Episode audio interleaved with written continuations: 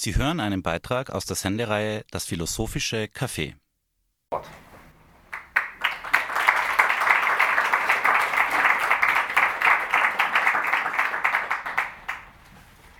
Ja, äh, vielen Dank, äh, liebe Zuhörerinnen und Zuhörer. Ähm, ich beginne direkt. Ja. Ähm, auf die Frage, warum er seinen Job macht, hat äh, der deutsche Showmaster Heinz Schenk einmal geantwortet, Zitat, ich hätte es gar nicht mehr nötig zu arbeiten, ich tue es nur des Geldes wegen. Und ich glaube, diese, ja, die Weisheit in diesem Witz äh, beschreibt ganz gut das Thema meines heutigen Vortrags. Also ich will heute fragen, warum arbeiten Sie, ich, wir?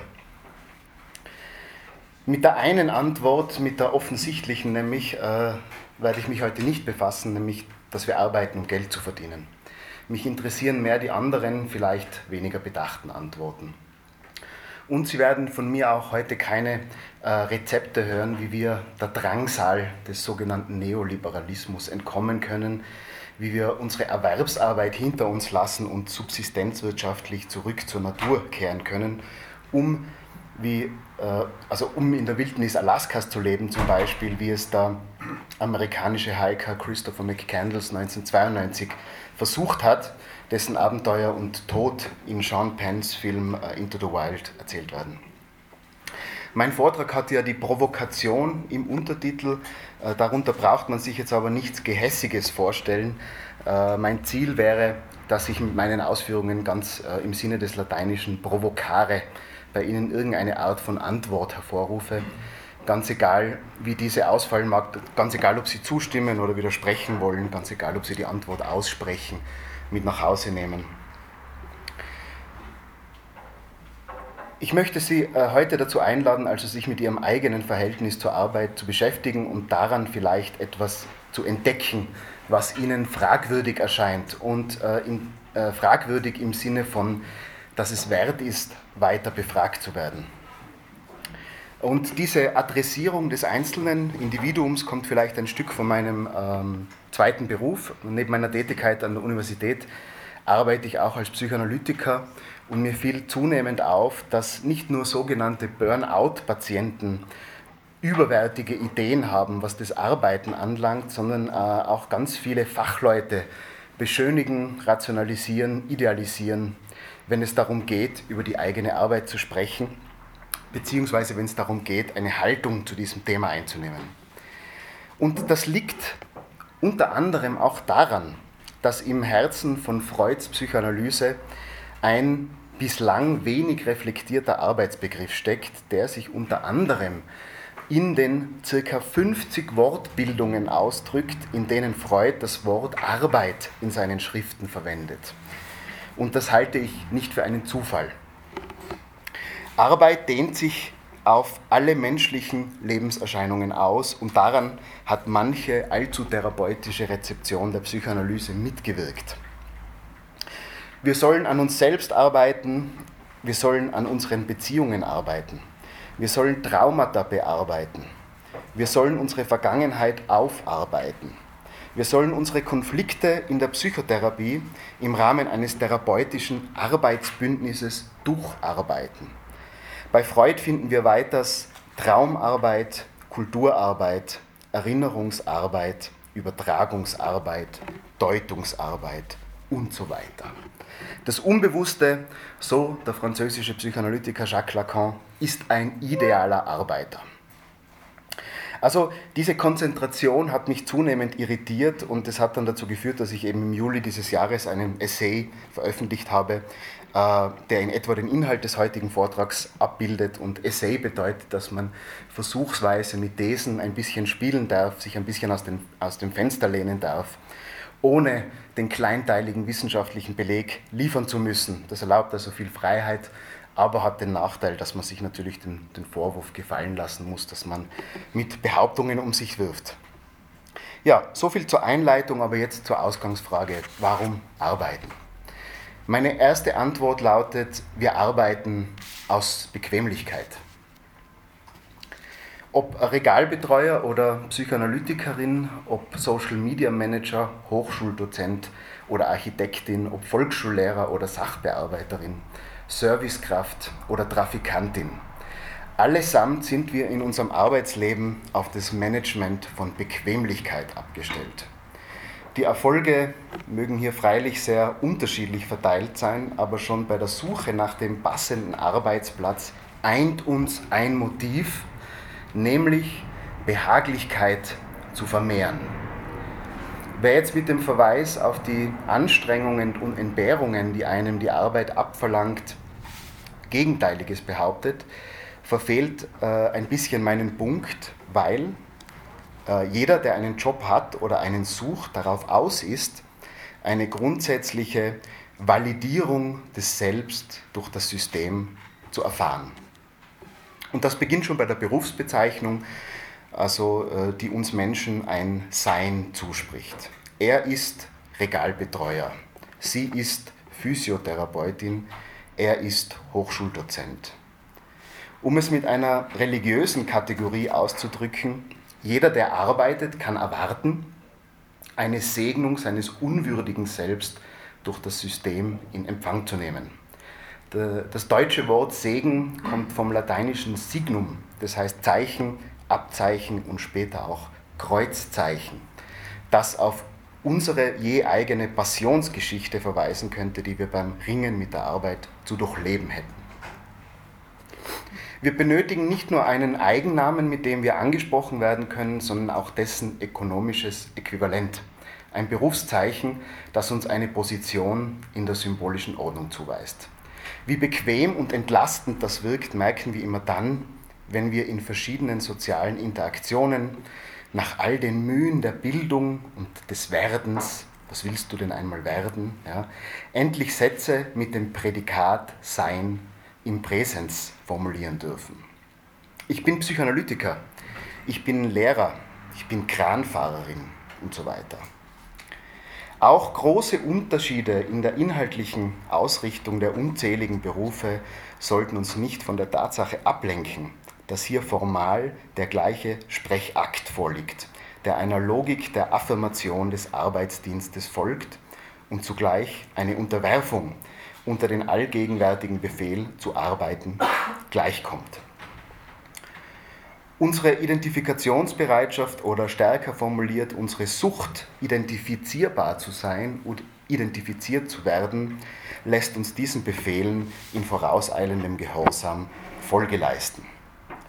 Der Befund des österreichischen Sozialpsychologen Klaus Ottomeier lautet, Zitat, der schlichte Jobaspekt der Arbeit wird zunehmend vernachlässigt, woraus sich ein bisweilen gesundheitsgefährdender Mangel an vernünftiger subjektiver Gleichgültigkeit in der objektiven Gleichgültigkeit kapitalistisch organisierter Arbeitsmärkte ergibt.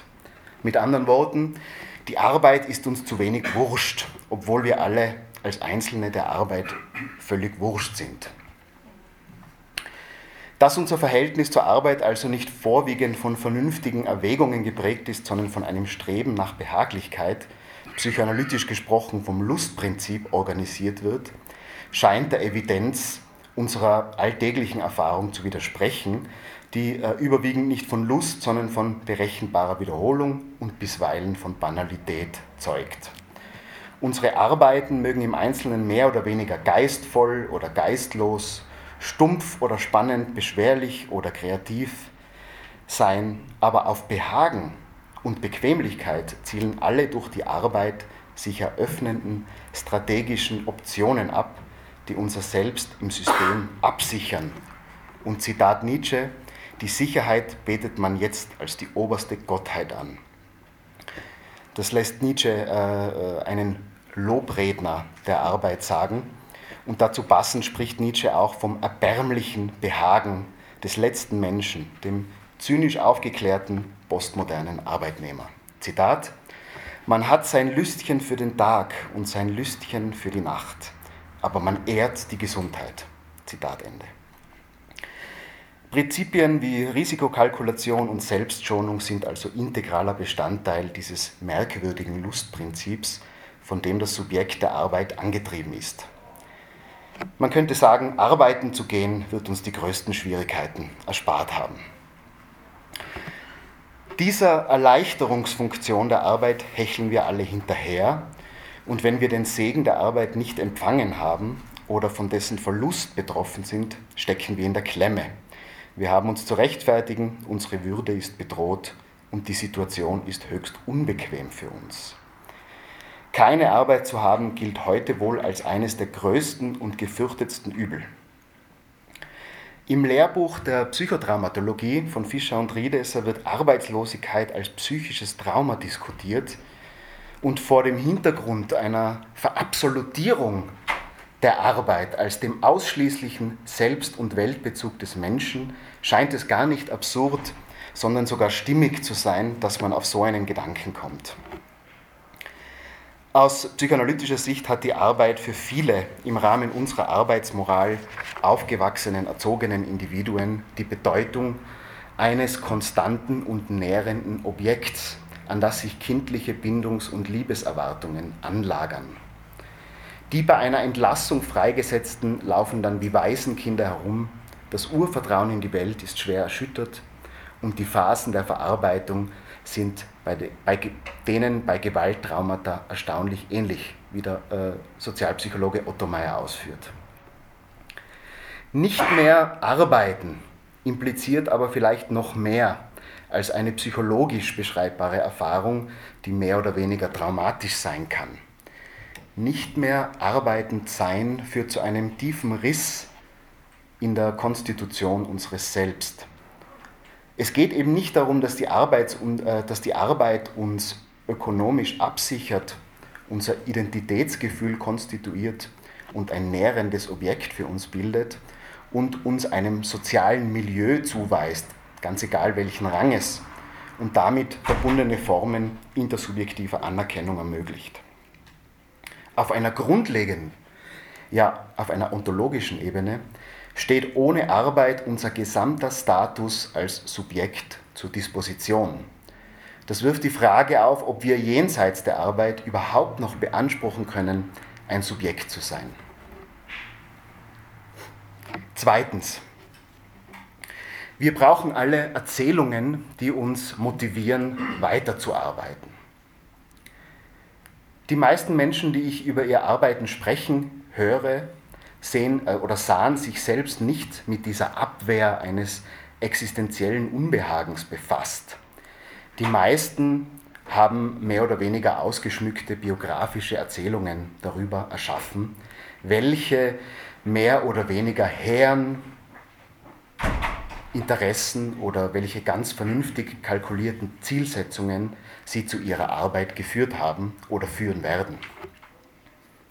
Und dieses sich selber erzählen und das in weiterer Folge sich selber glauben und anderen erzählen, ist ein entscheidender Faktor, der das Arbeit als Ausdruck ontologischer Faulheit ermöglicht. Dazu gehört eine weitere Selbsttäuschung, die nach wie vor Common Sense zu sein scheint, nämlich, dass aus bestimmten Überzeugungen oder Geisteshaltungen Handlungen resultieren. Mittlerweile haben viele Autoren, äh, auch in der Nachfolge von Wittgenstein, Heidegger oder Nietzsche und auch anderen, versucht, unsere herkömmliche Sicht auf das Verhältnis von Überzeugung und Handlung herauszufordern, da die Erfahrung, wie Nietzsche sagt, dieser herkömmlichen Kausalkette widerspricht. Zuerst, sagt Nietzsche, steht die Gewandtheit zur Tat. Die dazu passenden Überzeugungen werden sich dann schon einstellen. Nietzsche postuliert also den Vorrang der Werktätigkeit gegenüber geistigen Überzeugungen, mögen diese auch noch so ehrwürdig sein. Dazu passend könnte man auf Goethe äh, im Faust oder später auch auf Freud im Totem Tabu verweisen, die beide entgegen der biblischen Anfänglichkeit des Logos, also im Anfang war das Wort, die beide das pragmatistische Credo ausrufen. Im Anfang war die Tat. Zeitgemäß gesprochen, Belief follows Behavior. Zuletzt hat Peter Sloterdijk mit Nachdruck darauf hingewiesen, dass jede Tätigkeit zur rückwirkenden Prägung des Akteurs führt. Die Tat erzeugt den Tätigen und nicht umgekehrt. Vor allem das Arbeiten erzeugt den Arbeiter, seine Ideologien und Glaubensüberzeugungen, sein Sprechen über die Arbeit sind abgeleitete Phänomene, die seinem faktischen Tun hinterherlaufen. Keine Frage, an der Arbeit hängt der gesamte Rattenschwanz der sogenannten materiellen Existenz und diverser systemischer Annehmlichkeiten. Urlaub, Immobilienkredit, Sozialversicherung, Arbeitslosenbezüge, Pensionsvorsorge, Bildungskarenz, Sabbatical, Abfertigung und vieles andere mehr. Genau dieser Rattenschwanz wird uns zur Dauerausrede über die Unhintergehbarkeit von Arbeit. Psychoanalytisch gesprochen bewegen wir uns hier im Bereich der Rationalisierung, das heißt jenes psychischen Abwehrmechanismus, bei dem vernünftige Rechtfertigungen für ein durch das Lustprinzip angetriebenes Verhalten, also hier dem unbedingten Streben nach ontologischer Behaglichkeit eingesetzt werden. Rationalisierung könnte man auch als Pseudovernunft bezeichnen und wer kann schon sagen, er hätte noch nie unbekümmerten Gebrauch von solcher Scheinrationalität gemacht. Wie soll ich meine Wohnung abzahlen, wenn ich nicht arbeite? Da Fragen solcher Art keine oder wenn dann nur eindeutige Antworten in die Richtung einer Affirmation der Arbeit zulassen, scheint jeder tastende Gedanke, der zu einem Jenseits von Arbeit vordringen wollte, bereits diffamiert. Und für die sehr kleine Gruppe von Hippies und Aussteigern, die von einem Leben ohne Arbeit sprechen oder sich wagemutig einem solchen Leben versuchen, endet das Fantasieren über ein Jenseits der Arbeit bei subsistenzwirtschaftlich betriebenen Hütten am Land. Also im Grunde einem Leben voll harter Arbeit. Gibt es also kein Entrinnen? Oder wäre es möglich, dass wir nicht irgendwo da draußen, sondern im Subjekt selbst auf etwas stoßen, das man vorläufig als innere Arbeitslosigkeit bezeichnen könnte? Etwas, das in philosophischen Theorien vielleicht bisher zu wenig konzeptualisiert wurde. Ein zeitgenössischer Theoretiker, Werner Hamacher, hat den Begriff des Anergon in die Debatte um die Arbeit eingeführt, um, Zitat, ein Nachdenken über die Möglichkeit einer anderen Arbeit oder von etwas anderem als Arbeit zu initiieren. Also wenn das griechische Wort ergon so viel bedeutet wie Werk und wenn wir in diesem Sinne in einer ergologischen Kultur leben, steht das Anergon für das Nichtwerk, für das Untätige oder Arbeitslose am Subjekt. Dieses Anergon wird zunächst aber vom Autor Hamacher nicht definiert. Es soll ein vorerst Unbestimmtes bezeichnen, das jenseits der Arbeit liegt ein irgendwie vom System nicht integrierbarer, nicht mobilisierbarer Rest.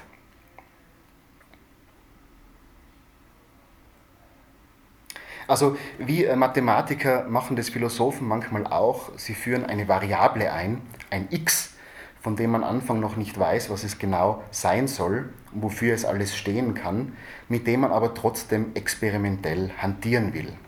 Hamacher legt also nahe, dass wir in der Tiefe des Unbewussten auf eine genuine Arbeitslosigkeit stoßen, die wir, wenn sie sich bemerkbar macht, massiv verdrängen müssen, um unsere Funktionalität nicht zu gefährden.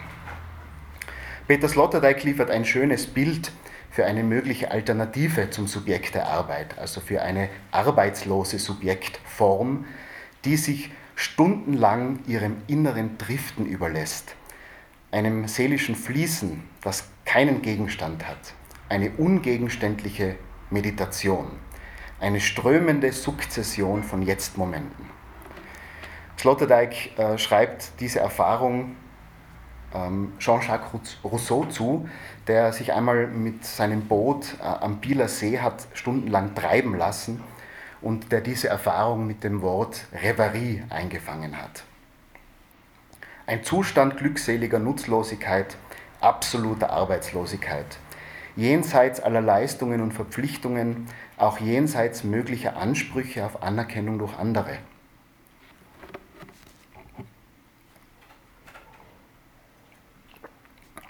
Drittens. Wir sind durch die Arbeit beschädigte Subjekte. Aber was drängt uns denn zur Arbeit? Psychoanalytisch gesprochen ist es paradoxerweise gerade diese Beschädigung, die uns als Subjekte der Arbeit hervorbringt. Ähnlich wie Marx geht Freud zunächst vom Druck der sogenannten äußeren Realität aus, das heißt jener im weitesten Sinne natürlichen Unbillen, Nahrungsknappheit, klimatische Bedrohungen etc., die den Menschen seit Anbeginn ihrer Existenz zu arbeiten nötigen.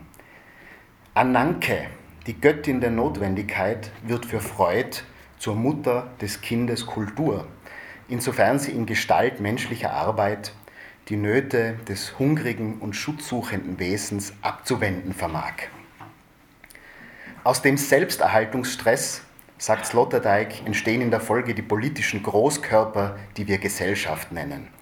Permanent nach vorne stürzende Sorgensysteme.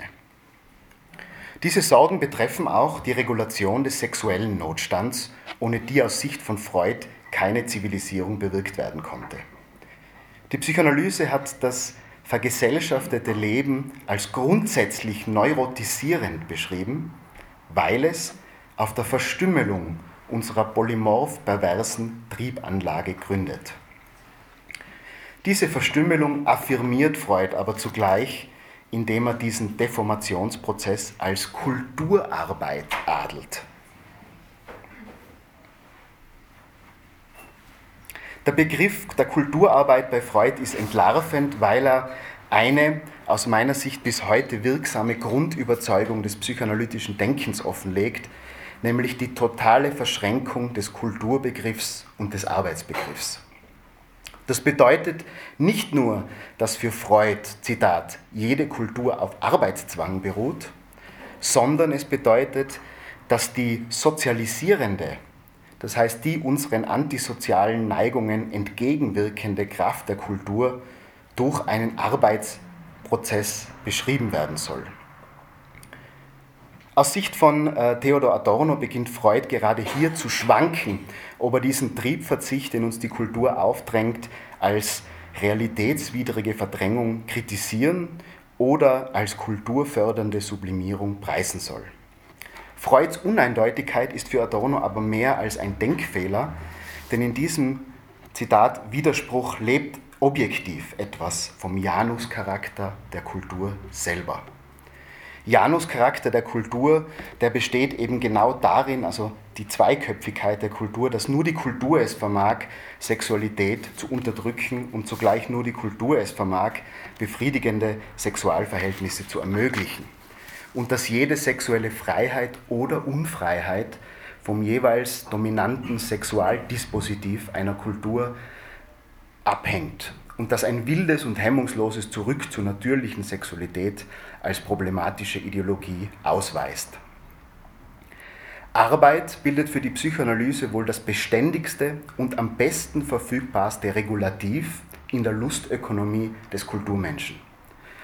Durch Arbeit könne der Mensch seine Libido sublimieren und für höhere kulturelle Ziele einsetzen und das an sich irreduzible, durch keine Institution zu beseitigende Unbehagen in der Kultur besänftigen. Von Sublimierung, also auf Deutsch von Veredelung zu sprechen, mutet angesichts der repetitiven, manchmal auch krankmachenden Arbeitsrealität der meisten Menschen der Welt mehr als beschönigend an. Auch Freud verschweigt nicht, dass eigentlich nur die Kunst und die Wissenschaft als die würdigen Betätigungsfelder zu betrachten sind, zu denen sein Begriff von Sublimierung wirklich passt. Für die meisten bleibt nur, Zitat Freud, die gemeine, jedermann zugängliche Berufsarbeit. Zitat Ende. Es scheint zunächst so, als ob in Freuds gesammelten Werken also mehrere unverbunden nebeneinander stehende Begriffe der Arbeit existieren. Zum ersten gibt es also einen, könnte man sagen, kontingenten Begriff der Arbeit, eben diese gemeine Berufsarbeit, die Plackerei, das Hackeln oder Buckeln, wie der Österreicher sagt. Zum Zweiten gibt es eine Reihe von psychischen Prozeduren, die durch den Arbeitsbegriff beschrieben werden. Traumarbeit, Trauerarbeit, Übertragungsarbeit und das Durcharbeiten unbewusster Konflikte. Der zentrale und aus meiner Sicht alle anderen mit umfassende, ja ontologische Arbeitsbegriff der Psychoanalyse, aber ist genau jener, der als Reaktion auf den Druck der äußeren Natur und der inneren Triebnatur entsteht. Sozusagen das menschheitsgeschichtliche Pendant zu den psychischen Arbeitsbegriffen. In Freuds Begriff der Kulturarbeit wird Arbeit zwar nicht synonym, aber doch aufs engste mit dem Kulturbegriff zusammengeschweißt, wodurch der Arbeitsbegriff selbst totalisiert wird.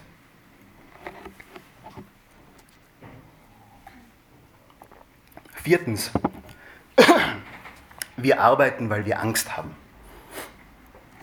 Für diesen Punkt rekurriere ich in aller gegebenen Kürze auf die klassische politische Theorie von Thomas Hobbes, die in ihrer Konstruktion dem freudschen Unbehagen in der Kultur ähnlich ist.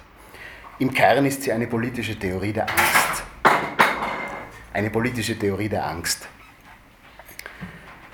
Das durch einen fiktiven Vertrag aller Egoisten erschaffene Ungeheuer, der Leviathan, bändigt die Gewaltbereitschaft des Individuums zugunsten eines Kollektivs der Angst. Die Funktion des Leviathan als ordnende staatliche Macht, und darauf haben einige Interpreten von Hobbes politischer Philosophie hingewiesen, folgt dem Primat der Ökonomie. Der Leviathan, dieses fiktive Ungeheuer Staat, hat vor allem die Sicherheit des ökonomischen Fortschritts, der Warenproduktion und des Privateigentums im Auge. Das ein Gemeinwesen konstituierende Politische tritt hier nur in einer Polizeifunktion für das Ökonomische auf. Bei Hobbes ist das eine ziemlich brutale Polizei, von der man sich ängstigt. Der Leviathan, das Ungeheuer, das durch ein Gedankenexperiment erschaffen wurde, entspräche in der Sprache Jacques Lacans einem großen anderen, einem symbolischen großen anderen, den es nicht real gibt. Gleichwohl zeitigt dieser große andere sehr reale Wirkungen. Zum Beispiel in Form gegenseitiger argusäugiger sozialer Kontrolle, die einem manchmal durch mehr oder weniger wohlwollende Mitmenschen zuteil wird. Obwohl es ihn eigentlich gar nicht gibt, kann Leviathan trotzdem Fleisch werden.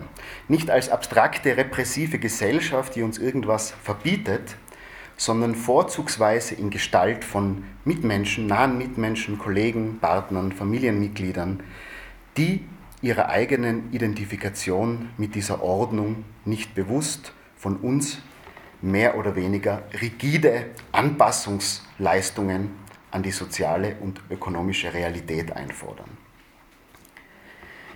Nietzsche skizziert in seinem Werk einen Typus, den Lobredner der Arbeit nennt er ihn. Und der Lobredner der Arbeit sieht in der Arbeit die beste Polizei, die jedem im Zaume hält und die Entwicklung der Vernunft, der Begehrlichkeit und der Unabhängigkeitsgelüste zu hindern versteht. Manche von uns werden schon die ein oder andere Begegnung mit dem Unmut jener gemacht haben, die sich in, ihrem, in ihrer Arbeitsmoral angegriffen fühlen, wenn man bestimmte Stehsätze und Alternativlosigkeiten zur Unhintergehbarkeit von Arbeit nicht zu akzeptieren bereit ist. Der eigene, in jedem von uns bestehende, aber oft verböhnte Wunsch nach Leistungszurückhaltung wird allzu oft externalisiert und an abschätzig, betitelte, an, an, an abschätzig betitelten anderen festgemacht, an den vermeintlich Faulen, an den Sozialschmarotzern oder wie es in Österreich heißt, an den Dachinierern, die in der Folge also massiv entwertet werden, wie Klaus Ottomeier in seinen sozialpsychologischen Studien untersucht hat.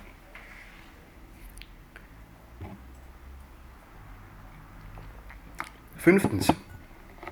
Wir arbeiten, weil die Arbeit zur Entgrenzung neigt. Sie findet uns überall. Und es geht bei dieser Frage der Entgrenzung nicht nur darum, dass wir die Arbeit nach dem Feierabend noch im Medium des Smartphones oder der E-Mails mit nach Hause nehmen.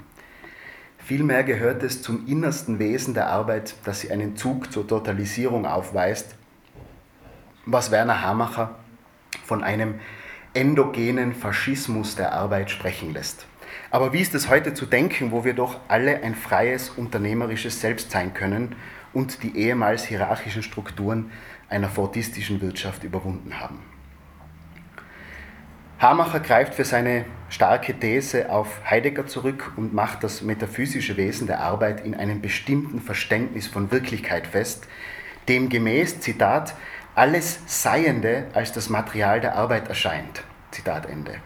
Mit anderen Worten, alles in unserer Welt erscheint uns durch die Arbeit als etwas, dem nur noch mit Arbeit begegnet werden könne, andere Aspekte an der Wirklichkeit oder ein, grundsätzliche, ein grundsätzlich anderer Selbst- und Weltbezug kommen in unserer Erfahrung kaum mehr zur Geltung. Wir können uns kaum mehr anders erfahren als ein Subjekt der Arbeit. Diese durch die Arbeit vorentschiedene Selbstauslegung und Wirklichkeitsauslegung ist metaphysisch, sie beansprucht Exklusivität, ja Totalität. Andere Weisen des Wirklichseins werden von dieser modernen ergologischen Metaphysik radikal ausgeschlossen, verworfen oder als schlimmstes Übel gebrandmarkt. Alles, was nicht Arbeit ist, das, was Hamacher Anergon nennt, wird immer nur vom Standpunkt der Arbeit aus beurteilt. Arbeit konstituiert Wirklichkeit, wenn alles, was ist, durch die Arbeit ist und man nicht mehr sagen kann, was nicht Arbeit ist, dann ist Arbeit zwar alles, zugleich aber auch nichts. Das meint Hamacher, wenn er vom Nihilismus der Arbeit spricht. Wenn Arbeit alles hervorbringen kann, kann sie auch alles absorbieren. Ihre Produktivität ist zugleich auch ihre Destruktivität. Die globalisierte Weltwirtschaft in ihrer gegenwärtigen Erscheinungsform mag diese These der Bipolarität von Schöpfung und Zerstörung ohne weiteres belegen.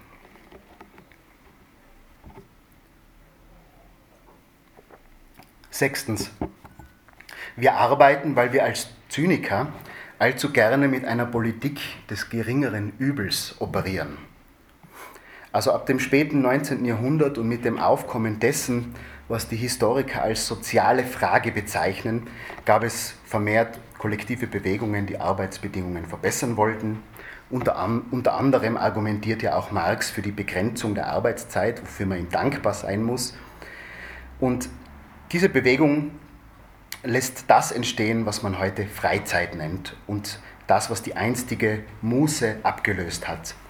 Die Muße, die vor allem eine eher schöpferische oder kreative Dimension hatte. Heute spricht man von der Work-Life-Balance, die verräterischer nicht formulieren könnte, was die stille Gleichung der herrschenden Ideologie ist. Arbeit ungleich Leben. Arbeit steht dem Leben diametral gegenüber. Das gesamte Projekt des sogenannten Ordoliberalismus, also der sozialen Marktwirtschaft, mit dem Bemühen um arbeitsrechtliche Verbesserungen und staatlicher Sozialleistungen. Capitalism with a Human Face, wie Slavoj Žižek in lakonischer Anspielung auf den Realsozialismus meint, ist in keiner Weise eine Herausforderung für diese Metaphysik der Arbeit, vielmehr eine Stütze ihrer Totalisierung. So schlucken wir es einfach noch besser. Denn wenn wir alles auf ein Kosten-Nutzen-Kalkül reduzieren, erscheint jedes weitere Nachdenken immer als überflüssige philosophische Fingerübung. Überzeugte soziale Marktwirtschaftler bemühen äh, häufig das Argument des geringeren Übels und damit der Alternativlosigkeit. Also der Kapitalismus ist schlecht, aber das Beste, was wir haben. Und im Gegensatz zum Sozialismus ist bewiesen, dass er global Demokratisierungsprozesse anstößt und im Sinne einer Wohlstandsmaximierung funktioniert. Wenn man jetzt äh, beispielsweise nach China blickt, wird das Argument schnell fragwürdig, aber ich möchte mich gar nicht mit der Widerlegung dieser Phrasen beschäftigen. Beim Gerede über die Funktionalität des Kapitalismus muss ich aber äh, an eine Parabel von Franz Kafka denken. Sie heißt beim Bau der chinesischen Mauer. Äh, Kafka beschäftigt sich in diesem Stück nicht äh, mit den historischen Fakten zur chinesischen Mauer, sondern wählt diesen chinesischen Mauerbau gewissermaßen als Setting, um zu demonstrieren, welche Absurdität dieser Idee der Funktionalität innewohnt. Obwohl die Mauer die aufgrund ihres merkwürdigen Bauplans in völlig chaotischen Teilbauten ihre angepriesene Funktion als Schutzwall gegen äußere Feinde de facto niemals erfüllt, werden über mehrere Generationen Millionen von Arbeitsstunden investiert und keiner der Millionen Arbeiter, die in diesen Prozess involviert sind und wie Material verschwendet werden, kann auch nur einen Bruchteil der obskuren Vorgänge rund um den Mauerbau begreifen. Und genau das erzeugt eben diese unheimliche und zugleich monströse Wirkung in Kafkas Geschichte. Die Mauer funktioniert nie als Schutzwall gegen äußere Feinde, sondern als Versprechen an die arbeitende Bevölkerung. Ein Versprechen, das erst in einer über tausendjährigen Zukunft eingelöst wird, weil so lange dauert der Bau. Dafür, dass trotzdem unaufhörlich weitergearbeitet wird, sorgt in Kafkas Geschichte ein für das Volk unsichtbarer Kaiser, von dessen Existenz man in diesem unüberschaubaren und riesigen China nur durch stille Post oder vom Hörensagen weiß. Der Leviathan, und hier möchte ich nochmal äh, eine, eine Metapher von Adam Smith aufgreifen, der Leviathan von Thomas Hobbes hat sozusagen eine unsichtbare Hand.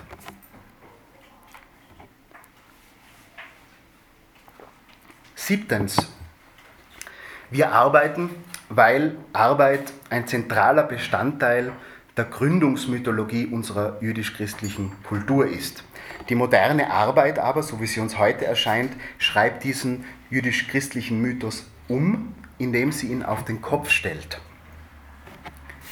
Sie kennen die Geschichte, Adam und Eva wurden wegen ihrer Sünden aus dem Paradies vertrieben und in die Knechtschaft der Arbeit befohlen.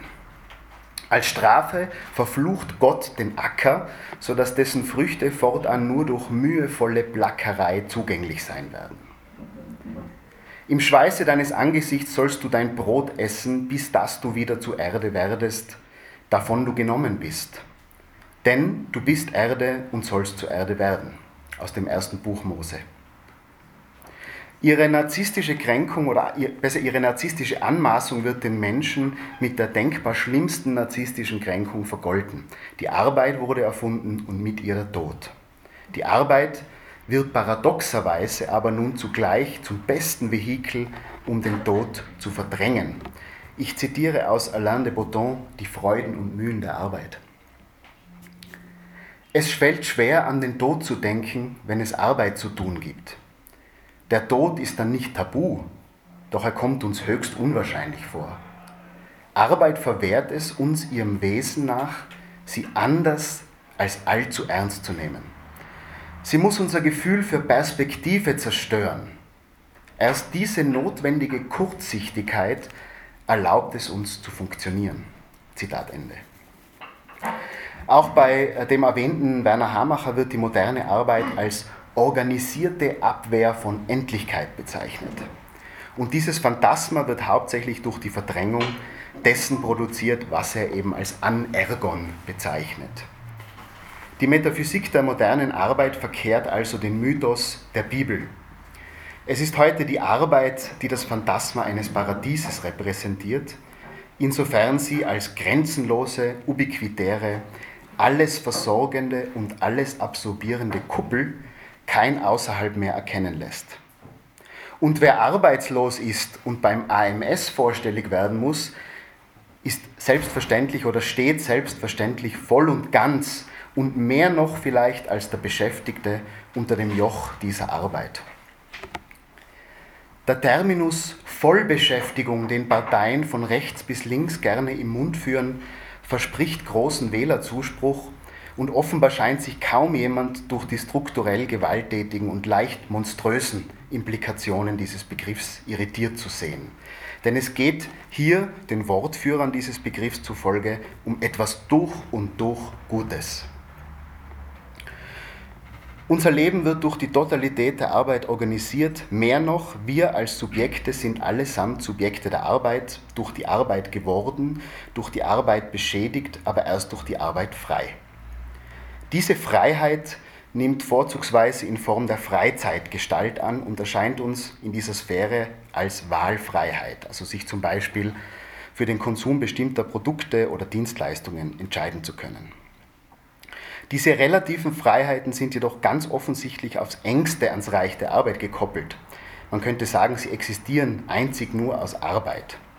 Jenseits dieser Freiheit fantasieren wir uns das absolute Grauen. Die Metaphysik der Arbeit schafft das Phantasma von paradiesischer Fülle in einem neuen Garten Eden, der in der modernen, das heißt auf den Kopf gestellten Version dieses Mythos durch das Bild des Supermarkts ersetzt werden müsste. Die Riesengeschäfte und äh, Kaufhäuser sind als Tempel Statthalter einer quasi transzendenten Macht, der Sphäre des Supermarkts. Der Supermarkt hat die Metaphysik abgelöst. Das griechische Meta wird quasi durch das lateinische Super überschrieben. Wer in seiner Freizeit im Supermarkt steht und einkauft, kann nicht ernsthaft glauben, dass er sich im Gegensatz zur Frau an der Kasse der Sphäre der Arbeit entzogen habe. Neben vielen anderen hat auch Adorno verschiedentlich gegen die Illusion äh, der Freizeit polemisiert, die Freizeit als Reservat unmittelbaren Lebens begreifen will. Aber wen könnte man jetzt heute zu den Vertriebenen, wenn man in diesem mythischen Bild bleiben will, zu den Vertriebenen oder zu den Geflüchteten aus diesem neuen Paradies des Supermarkts zählen? Die Arbeitslosen und Mindestsicherungsbezieher sind damit bestimmt nicht gemeint. Es müssten jene sein, die tatsächlich irgendwie jenseits der Arbeit sind. Bleibt diesen dann wie Adam und Eva auch nichts anderes als der Tod, zunächst der schleichende, symbolische, letztlich physische? Was soll überhaupt hier jenseits heißen? Was ist an den Rändern der Arbeit? Aussteigen? Wohin? Zur Ursprünglichkeit? Woher? Ist es nicht müßig, schon wieder ein rein begriffliches Jenseits zu ersinnen oder anzustreben, um dann wiederum nur die desillusionierte Antwort des Intellektuellen zu finden? Jenseits, so etwas ist nicht positiv bestimmbar. Ist das alles, was bleibt? Das wäre in der Tat wieder mal sehr ernüchternd. Gibt es haltbare Gegenmodelle zur Arbeit? Wie heißen wir sie? Vitalität, Subsistenz, Muße, tätig sein, vita activa, vita contemplativa, schöpferisch sein, hervorbringen, Kreativität, Poesie. Ich weiß es nicht. Aber hier beginnt vielleicht ein Weg für den Einzelnen, der sich darum bemühen kann, ohne dass daraus gleich wieder ein dogmatisches Lehrgebäude zu errichten wäre, das gleichmacherisch für alle Geltung haben muss. Im Gegenteil, es geht um die höchstpersönliche Frage nach der Möglichkeit und Unmöglichkeit von Individuationsbemühungen abseits des Pseudo-Individualismus der Kulturindustrie. Und diese Bemühungen könnten mit der Suche nach dem eigenen Seelenheil zusammenfallen. Dabei könnte vielleicht eine anergologisch ausgerichtete Theoriebildung zumindest einen kleinen Beitrag leisten. Nietzsche spürt, wie sehr das Gerede vom Segen der Arbeit Ausdruck einer, Zitat, Furcht vor allem Individuellen darstellt. Zitat Ende. Wenn diese Furcht überwunden werden kann, geht es nicht um Formeln, Utopien oder Sozialprojekte. Es gäbe nur noch Wege und Irrwege, Anläufe und Stürze. Und diese Herausforderungen stellen sich in der Regel nur wenige und daher äh, da zeichnet sich auch keine Veränderung ab. Insofern ist dieses in aller Kürze skizzierte Ethos durchaus ein elitäres, wenngleich der Begriff für viele einen fahlen Beigeschmack hat. Also ich kann Ihnen nicht sagen, wie die Kontaktaufnahme mit dieser zuvor erwähnten inneren Arbeitslosigkeit, mit der Mittelpunkt in sich dahindriftenden Form von Subjektivität, mit der Erfahrung von glücklicher Unbrauchbarkeit bei Ihnen konkret aussieht. Einfach so, mir nichts, dir nichts, ins Untätige sich treiben lassen, hineinzugehen, würde uns zunächst, wie es Guy de Maupassant in seiner Anekdote Sur l'eau zeigt, mit dem Terror der Angst konfrontieren, weil wir es nicht spontan vermögen, aus unserer Erziehung zur Arbeit auszusteigen. Wir müssen also aufpassen und dürfen hier nicht naiv sein, denn der Begriff innere Arbeitslosigkeit kann sehr leicht zu einem Fetisch werden, selbst Konsumprodukt werden. Irgendein pseudo-buddhistischer Yogakurs kann diesen Platz nicht einnehmen. Deshalb abschließend Nietzsches Hinweis auf einen dritten Zustand in Bezug auf dieses Arbeitsdilemma, das sich also zwischen dem Bedürfnis zur Arbeit und einer arbeitslosen Langeweile auftut. Nietzsche sagt, es gibt ein Verlangen nach einer seligen, ruhigen Bewegtheit zwischen Schweben und Gehen. Und er findet das im Tanzen. Tanzen ist hier als Vision eines anderen Weltverständnisses gemeint und das war für Nietzsche aber wiederum nur Künstlern und Lebensphilosophen vorbehalten, also wiederum elitär. Alain de Botton, ein Schweizer Essayist, hingegen glaubt, Erscheinungsformen dieses Erhabenen und Vornehmen auch im Profansten zu finden. Ein Jahr lang begleitet er als Ethnograph Menschen bei ihrer alltäglichen Berufstätigkeit und berichtet davon in einem schönen und erfrischend unakademischen Buch Freuden und Mühen der Arbeit. Egal ob Keksproduktion oder Wirtschaftsprüfung, egal ob Raketentechnik oder Hochseefischerei, De Botton zeigt, dass es selbst in den langweiligsten, bürokratischsten, banalsten und trivialsten Sektoren der Arbeit poetische Potenziale, Genialität, Kuriosität und vor allem Schönheit gibt. Vielleicht ist gerade das für linke Entfremdungstheoretiker am überraschendsten, dass in der neokapitalistischen Arbeitsmühle eben nicht nur seelenlose Zombies aller The Walking Dead dahin vegetieren, sondern Subjekte, die bei all ihrer Beschädigung immer noch ansprechbar, resilient und kreativ sind. Dieser Blickpunkt mag angesichts der vielen Übel kapitalistischer Arbeitsmärkte gefährlich unpolitisch klingen, hat trotzdem oder gerade deshalb für mich aber etwas Tröstliches und ich finde, der Trost sollte nicht nur eine Kategorie des Religiösen sein, sondern auch der Philosophie. Ich danke.